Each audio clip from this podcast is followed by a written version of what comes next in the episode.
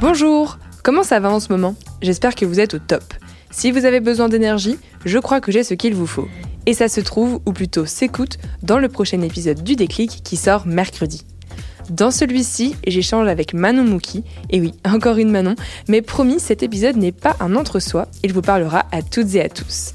Directrice artistique et créatrice du studio de danse et d'aérobic Jim Fizz, Manon aime quand ça bouge et quand ça brille. Mais bien plus que des strass et des paillettes, dans cet épisode, on se pose aussi des questions essentielles.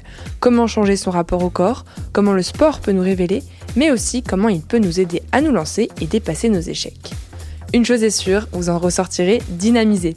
Alors à très vite j'ai l'impression qu'à t'écouter, ta motivation, elle a changé à faire du sport. Au début, tu disais quand tu t'es remis, c'était euh, bah, pour le bikini body.